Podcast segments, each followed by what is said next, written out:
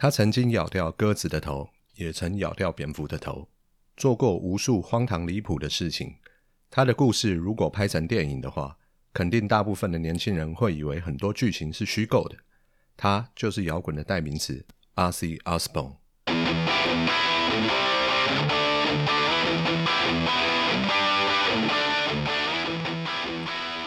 本节目由台湾第一双麒麟机品牌安中国际双麒麟机赞助。如果您是餐厅、火锅店、饮料店、咖啡店的业主，想让您的服务及菜单更有变化，台湾第一双麒麟机品牌安中国际双麒麟机是您唯一也是最好的选择。请点选资讯栏的安中国际双麒麟机网站连结，前往了解更多资讯及详细价格。各位朋友，大家好，欢迎收听摇滚人生在文化，我是您的摇滚老朋友 Skin。本节目是以我个人的观点来为您分享关于摇滚、音乐、电影、游戏、人生经验的心得。说到摇滚，就不得不提到这个男人，这也是为什么我选择他当主题来开始我们第一集节目。他就是 rcsbo 黑暗王子本人，重金属摇滚教父。摇滚名人堂终身会员。阿 C 在一九四八年出生，今年七十三岁。而在成为家喻户晓的摇滚天王之前，一开始的阿 C 只是个失风被捕的小贼。他在一九六六年十八岁生日前夕，因窃盗被捕入狱。他在他的家乡英格兰伯明翰的监狱中服刑六周。而他身上的第一个刺青，就是这时在监狱里面刺的，也就是刺在左手指关节的 OZZY。这是他在监狱时用铅笔和缝衣针刺的第一个纹身。在一九六八年，Ozzy 与贝斯手 g i z a Butler、鼓手 Bill Ward 以及乐团另一位关键人物传奇吉他手 Tony Iommi 正式组成了史上说是第二。没人敢说是第一的重金属摇滚乐团——黑色安息日 （Black Sabbath）。在两年后，黑色安息日同名专辑《Black Sabbath》在一九七零年诞生，同时也代表了重金属乐的起源，且取得极大的成功。他们自己都很意外，也没想到这张专辑即将改变整个音乐界及摇滚历史。同年，另一张名留青史的经典专辑《Paranoid》也推出。一举登上英国专辑排行榜第一名。他们在一出道就获得了空前绝后的成功。这张《Paranoid》里面有一首《Iron Man》钢铁人，正是钢铁人第一集电影的最后一幕。Tony Stark 说出“我是钢铁人，I am Iron Man” 这句名言后，播放的片尾曲，可以说这支经典名曲开启了后面庞大的漫威宇宙，也不为过。这里要先提一下 Ozzy 的歌声，为什么能够在摇滚乐史上获得如此重大的成功？常听摇滚乐的朋友都知道，比 Ozzy 强上好几倍的主唱比比皆是，高音飙的不可思议的也不在少数。为何独独 Ozzy 能够屹立不摇这么多年呢？重点就是辨识度。Ozzy 的声音很特别，在他的歌声中，你能够听到孤独的感觉，以及疯狂。危险和苍凉的气氛。他曾表示，他自己的歌声并不像犹大祭司 Judas Priest 主唱 Rob Halford 那样能用大量的高音假音，他有的就是自己的风格。而 Rob Halford 本人也曾表示，Ozzy 的声音很特别。我这样评论好像很老套，我的意思是，我不认为有谁能唱得出像 Ozzy 的声音，他是独一无二的。这里向大家离题说一下，犹大祭司 Judas Priest，他们成军于一九六九年，至今已经五十二年。但是摇滚名人堂非常不喜欢他们，Madonna 跟 Biggs 都入选了摇滚名人堂。二零二一年入选的还包括了碧昂斯的老公嘻哈教父 Jay Z。对于这个真的让人很无言，可以感觉到摇滚名人堂好像也不是那么摇滚。关于摇滚名人堂，我日后可以再做一集为各位讲解。不自觉的透露自己也是老高粉，第一集就挖坑了。在一九七一年，Ozzy 在酒吧遇见在那上班的塞尔玛，他很快就和美丽的塞尔玛结婚，塞尔玛成为了 Ozzy 的第一任妻子。并很快生了两个孩子。但是 Ozzy 后来表示，那次婚姻是一个可怕的错误，因为他需要随着乐团巡演，经常不在家，并且严重的酗酒、嗑药，包括骨科碱、安非他命、大麻。他后来在纪录片与自传中表示，酗酒让我变得充满暴力之气，我不是一个好父亲、好丈夫，他不应该活受罪，我真是他人生中的噩梦。Ozzy 坦诚，他甚至不记得孩子的出生。而关于 Ozzy 酗酒嗑药的历史，在他的人生中有四十多年的时间都在滥用酒精、毒品和其他药物中度过。他在自传中也坦诚：“据我所知，世界上没有什么毒品是我没用过的。而酒类，它每天大约是七千五百毫升。Oh my god，这大约是等于二十罐三百七十五毫升的啤酒。且它这里应该指的不只是啤酒，还包括了很多烈酒。”滥用处方药时，每天至少吃上四十二颗不同的药，如镇静剂、安眠药、抗忧郁药、安非他命等等。真的是有什么药就嗑什么药，当做糖果吃就对了。香烟雪茄更是不离手，根本无法估算。他表示，在黑色安息日成名之前，他就已经依赖安非他命、药丸、大麻及酒精。而一九七一年初，他开始接触骨科碱。他说：“我们在做专辑时，整个团都在嗑骨科碱。我现在听当时的作品，仿佛都还能尝到那个味道。嗯，对，就是这么离谱。”一九八四年十一月时，在一次 HIV 检测后，医生发现 Ozzy 的免疫系统已经完全停摆，且血液中的酒精和骨科碱含量已达自食等级，但 Ozzy 还是活得好好的。在二零一零年十月。美国基因生技公司诺姆与剑桥大学合作，对 Ozzy 的 DNA 进行分析，确定了它是医学上的奇迹。遗传学家认为，Ozzy 基因内蕴含着某种目前不为人知的基因线索，让 Ozzy 有着对酒精、毒品比一般人耐受度高出许多的完美体质。哇哦，这是漫威吗？根本就是英国队长。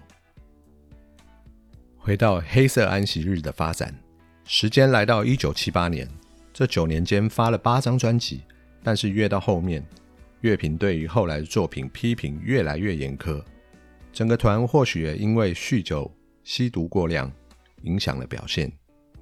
团员之间的相处更是起了越来越大的摩擦，尤其是吉他手 Tony Iommi 对 Ozzy 非常的不满，最终导致了 Ozzy 于一九七九年的离团。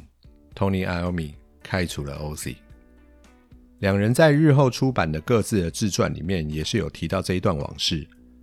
Tony 在自传中表示，Ozzy 因为过量的喝酒嗑药，出了无数次的糗。我早在学生时期就不喜欢他了。Ozzy 则是在他的自传中表示，嗑药喝酒是整个团都在干的事，不是你嗑就是我嗑，或是整团都在嗑。不过我已经不在乎了，这样对大家都好。Ozzy 在退出黑色安息日之后。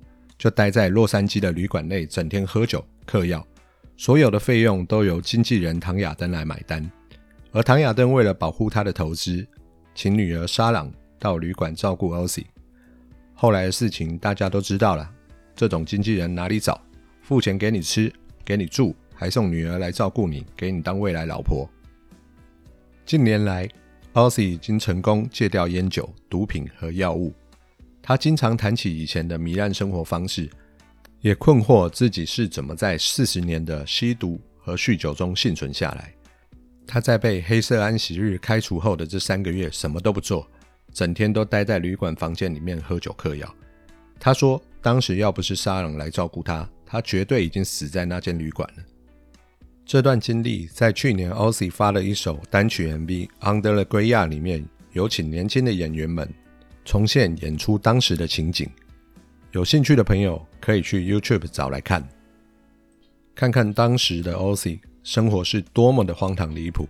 而每个成功的男人背后都有个伟大的女人，用在这里是一点都不为过。沙朗从那时候就扶持的 Ozzy，一直到现在，成为他的妻子兼经纪人。Ozzy 曾说。对我来说，如果不是一直有他一直在旁边努力和督促，我怀疑我是否依然能够得到今天的成就。但是 Ozzy 在此时还没有和第一任妻子离婚，算是出轨，建议大家不要学习母汤哦。而 Ozzy 在单飞后的前两张专辑获得了莫大的成功，这首要是要归功于他终于找到了真爱沙朗，还有就是他找到了一位年轻的天才吉他手 Randy Rose。Randy 擅长将古典乐完美融合到摇滚乐内，也让 Ozzy 的前两张专辑不只是摇滚而已，也增添了许多艺术气息，让这两张专辑都成为了摇滚史上的经典。Ozzy 个人最广为人知的一首作品《Crazy Train》，就是 Ozzy 和 Randy 一起完成的经典作品。但是在此时，没有人知道一场悲剧正悄悄的逼近。这也成为了 Ozzy 人生中最大的遗憾。一九八二年三月十九日，这天是个悲伤的日子。这天，Ozzy 失去了他的吉他手，全世界的乐迷也失去了一位吉他传奇。Randy Rose 在这一天因为一场空难去世。Ozzy 因为过度的悲伤崩溃，也让巡回演唱因此中断。Ozzy 振作起来后。和沙朗结婚，也展开成功的单飞生涯，发行了十一张录音室专辑。他后来找来接替 Randy 的吉他手们，也都是非常优秀。在 Ozzy 的单飞生涯中，有三位吉他手是最为乐迷肯定，一位是刚刚提到的 Randy Rose，还有就是 Jack Ely 以及狂野的 Zack Y。虽然 Ozzy 后来的吉他手们都会被拿来与 Randy Rose 比较。但是他们也都拥有自己的风格与特色。Ozzy 在自己单飞后的个人生涯获得极大的成功。至于把他开除的黑色安息日呢？他们找了同样也是摇滚乐界的教父级传奇主唱 Dio 来接替 Ozzy 的主唱位置。有关于黑色安息日在 Dio 加入后展开的第二段传奇故事，那也是之后挖坑的另一段经典故事啊。基本上，摇滚乐主唱分成两种，一种是像 Ozzy 这种在歌声和个性上都是自由奔放，另一种就是像 Dio 这种有如教科书般的教学版本。比起自由奔放、不拘小节，我个人是比较喜欢主唱是一板一眼的类型。举例像是 Van Halen 乐团前后两任主唱，我也是比较喜欢 Sammy Hagar 胜过 David Lee Roth。不过 Ozzy 是特例。相信没有人不爱他，除非你是卫道人士或是基督教团体，他们当时可是对 Ozzy 恨之入骨。那个年代的摇滚乐经常被妖魔化，更何况他们的音乐和形象经常被认为对青少年产生负面影响，美化撒旦。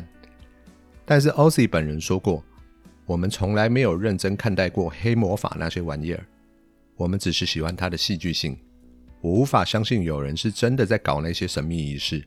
我唯一有兴趣的恶魔就是烈酒。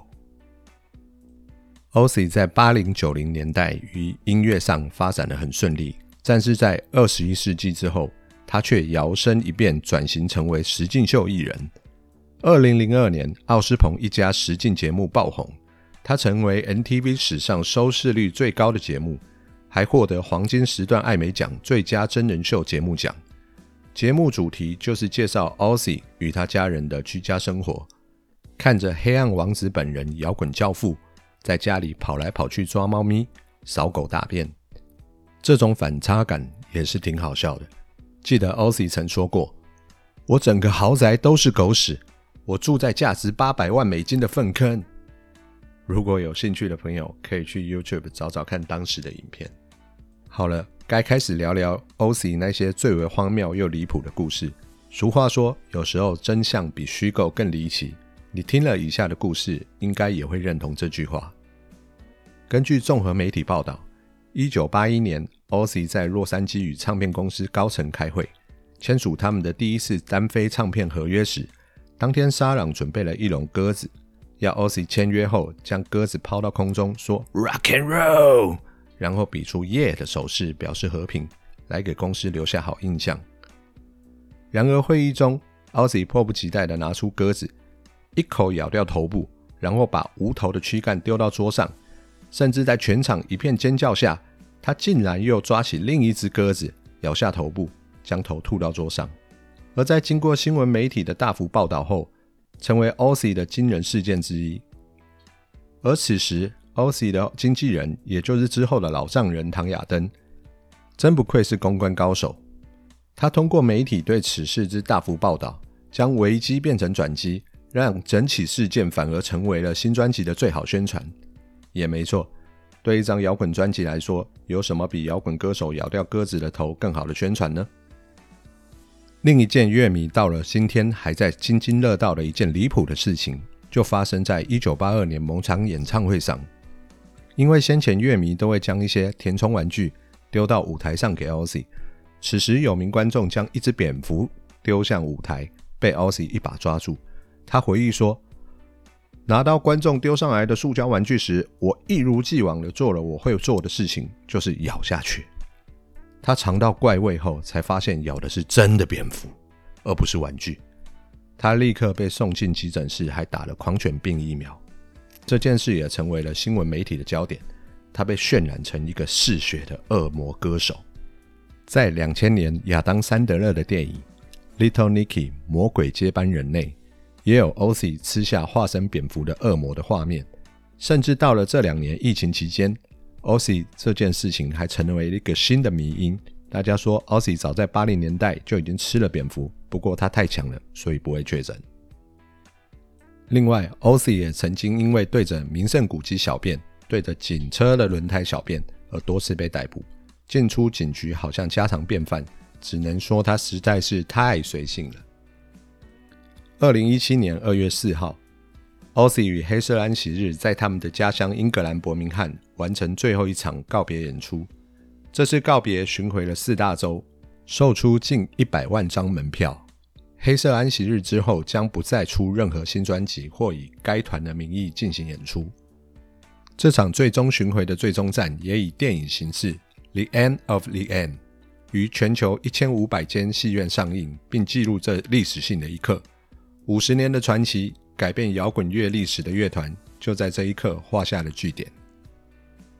现今的 Ozzy，就算基因再强，但还是不敌年老和病痛。他因为罹患帕金森氏症而长期体力大不如前。而去年二零二零年发行的这张新专辑《Ordinary Man》非常令人惊艳，不止请来半支枪与玫瑰，包括吉他手 Slash 和贝斯手 Duff 来助阵。更有和嘻哈新势力 Post Malone 合作的《Take What You Want》这首歌，去年引起很大话题，有很多年轻人根本不认识 Ozzy，甚至留言说，名气声望如日中天的 Post Malone 真是好心，愿意和名不见经传的歌手合作。其实 Post Malone 怎么比得上 Ozzy 的一根小指头呢？这张专辑内还有和天王 Elton John 合作的专辑同名歌曲《Ordinary Man》，两大天王尬瓜。已经有够炫了，吉他 solo 还是找 Slash 弹的，编曲的弦乐气势磅礴，我整天都在听。于是这首歌当然是我去年 Spotify 年终统计聆听数的榜首。我个人超级爱这张专辑，甚至认为这是本世纪至今最佳摇滚专辑。我在准备本期内容时，都是一边听着《黑色安息日》和 Ozzy 的所有作品完成的。感觉也和他们一起再度经历了这段奇幻旅程。感谢 Ozzy 和他的伙伴们改变了摇滚的历史，也希望 Ozzy 身体健康，并且带给我们更多的惊喜。因为去年的专辑已经让我非常的兴奋，甚至我个人认为，过去二十年以及未来二十年都不会有比这张专辑更让我喜欢的摇滚专辑。因为过去二十年摇滚已死，未来二十年有能力超越 Ozzy 的人。也都和他一样老了。感谢各位的收听，如果您能够听到这里，代表这就是真爱。谢谢你支持摇滚人生在文化。Rock and roll is dead, lonely the rock and roll。我们下次见。